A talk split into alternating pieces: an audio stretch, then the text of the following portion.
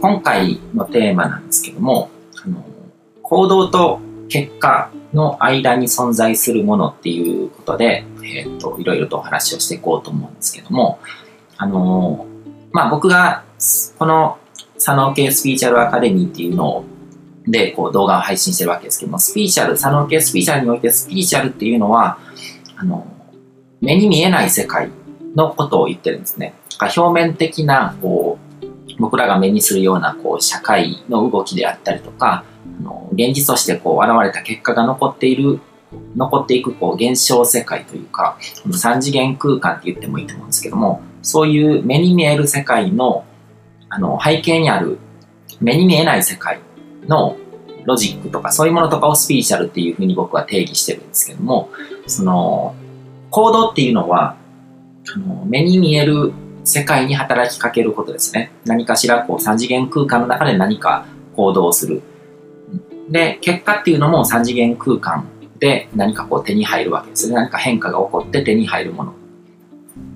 で、その行動と結果の間に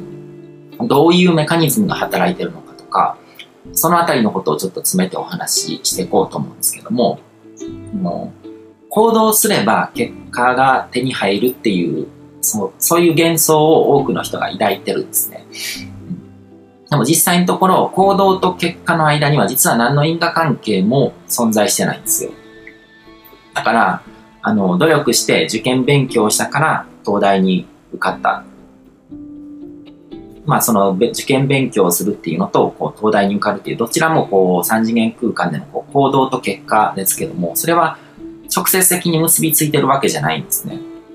だから、因果関係が存在しないというよりも、正確に言うと、縁起っていう関係性の意図ですね。この宇宙にある全ての存在とか現象っていうのはリンクしてるので、因果関係は無限にあるんですね。だから受験勉強をするっていうことと、その結果として東大に合格するっていうことの間には、あの、もう人間の脳ではこう追えないくらいにいろんなものが、いろんな要因が重なって、たまたまその年のこう受験生の人数が、あの、少なかったりとか、競争が、あの、激しくなかっただったりとか、その受験勉強したところが、たまたまその、受験、実際の入試問題で同じような問題が出たとか、いろいろ要因があると思うんですけども、そういったものが全てこう、複雑に絡まり合って、結果っていうものが、現実というものが生まれてくるんですね。うん。だから因果関係は、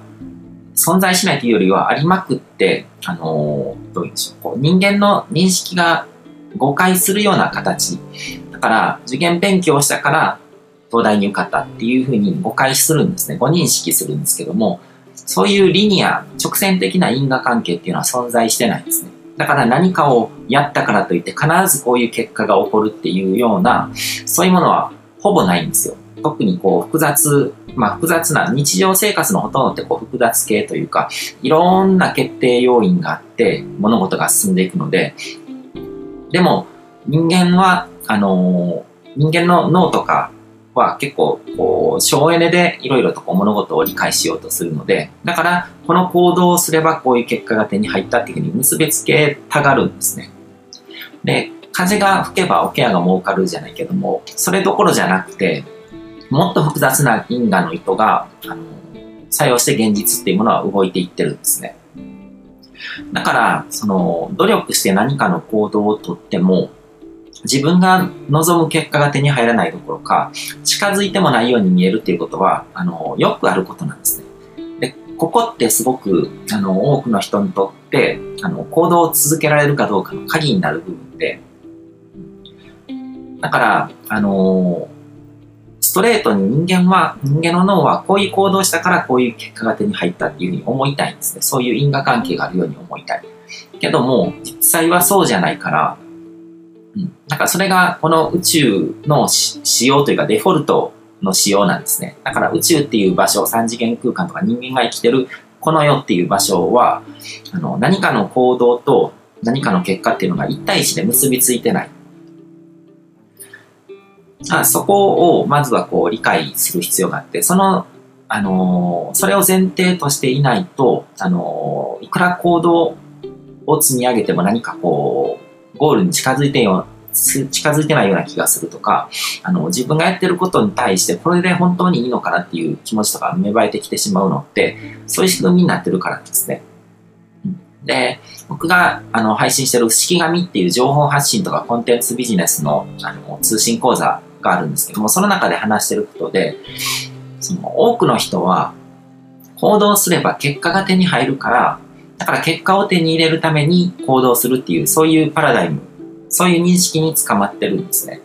で、あのー、多分そういうふうに教えられてるからだと思うんですよ。周りの大人だったりとか、学校の教育制制度だったり、教育のシステムだったりとか。うん、だから、こういう行動を取れば、こういう結果が手に入りますよ。でも、その、その、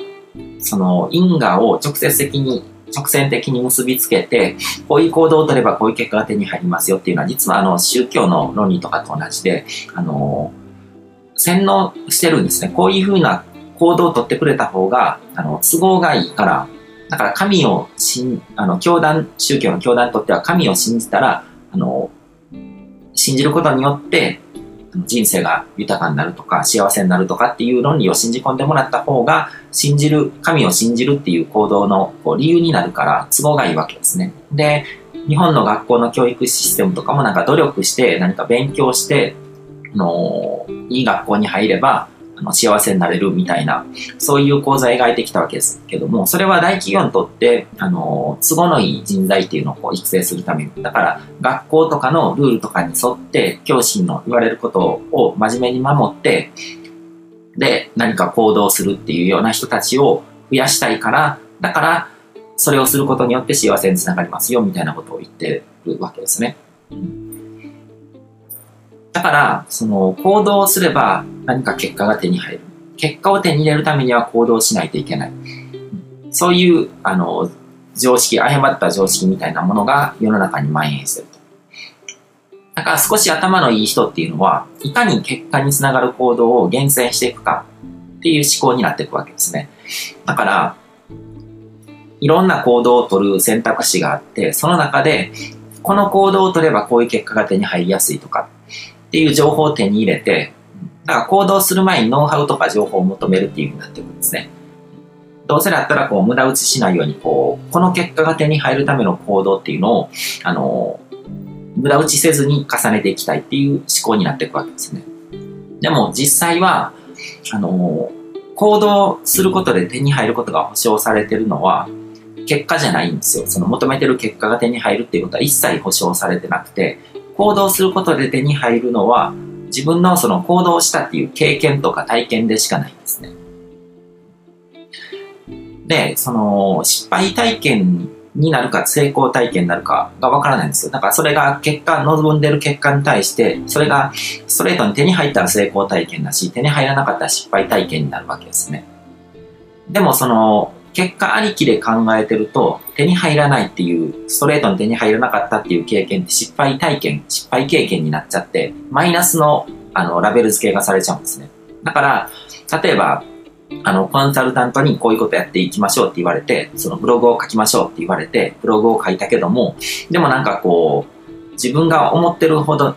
というかなんかこう、最初は幻想もするので、ブログを書いたらもう3日もすればなんか読者が集まってきて、あの、自分のブログにこう人気が出てきてみたいな感じで変わることをこう期待するわけですけども、そうならなかったら、なんかこうブログを真面目に書いてるのに何も起こらない。これは失敗体験だみたいな感じで考えちゃうんですね。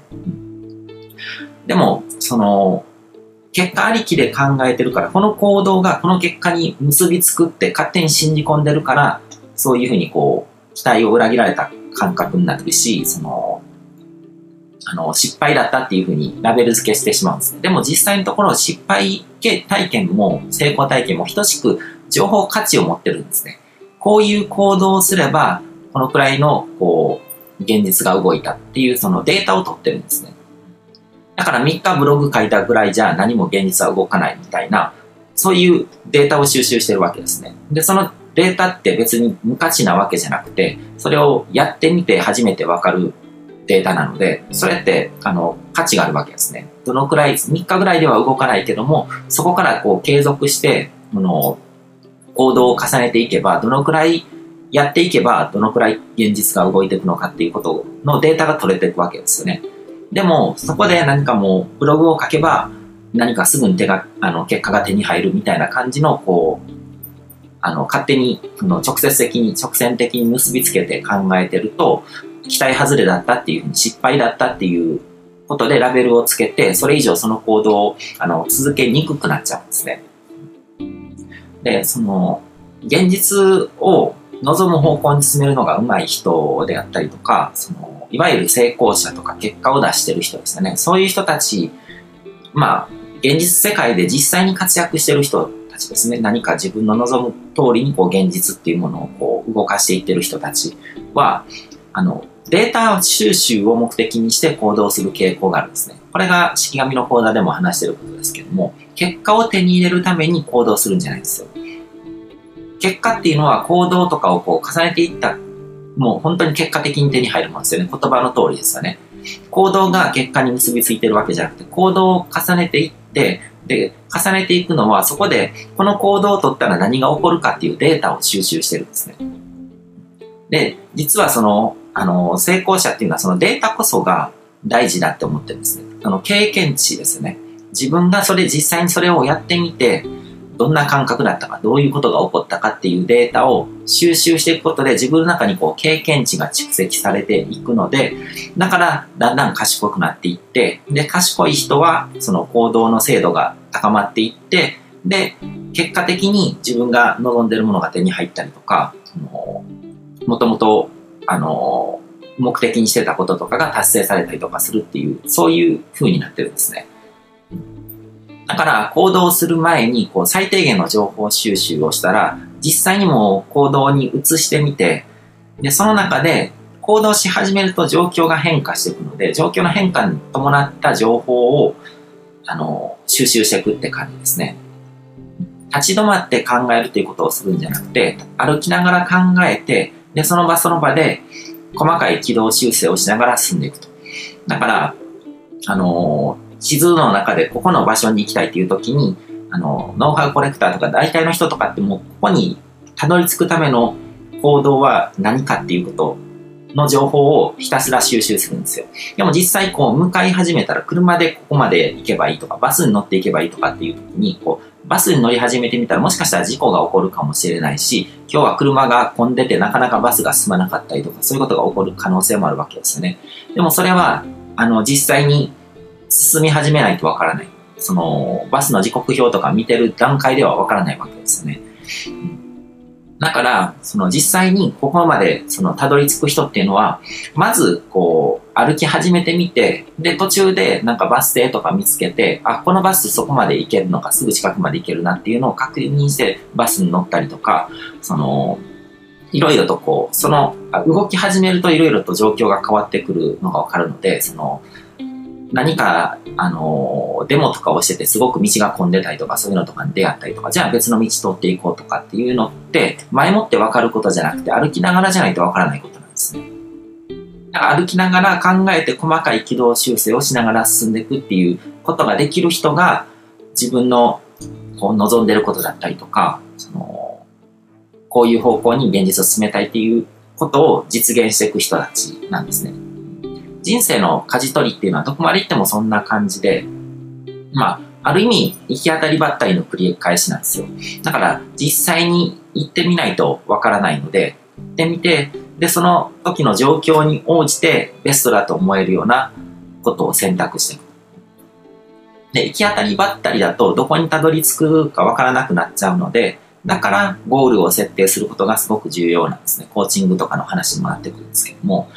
長期のゴールを設定することで、あの、数十年後にはこういう方向に進んで、こういうところで活躍して、こういう生活を送りたいみたいなイメージを持ってると、全体的にこう向かう方向がぶれなくなるわけですね。数十年後に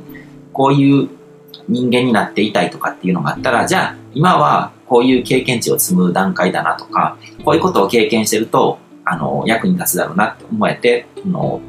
道を誤ら誤りにくくなるわけですね。で、中期とか短期のゴール設定をすることで、あの、自分が優先すべきものがわかるんですね。だから、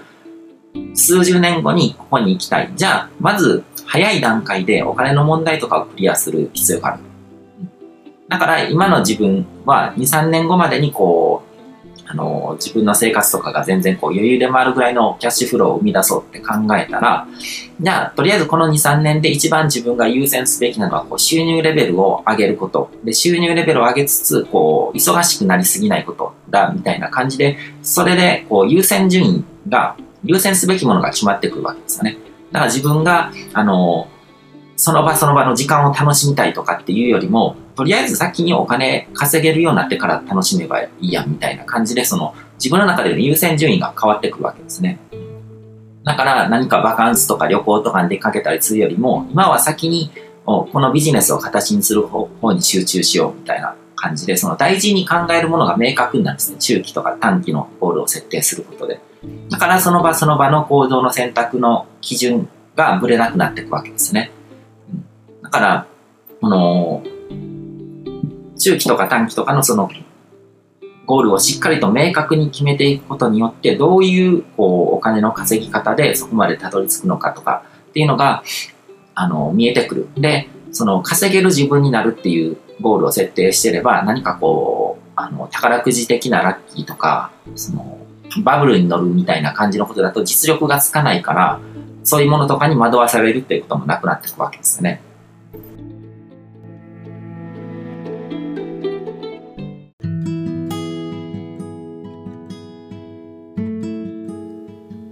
今回も最後まで聞いていただいてどうもありがとうございます。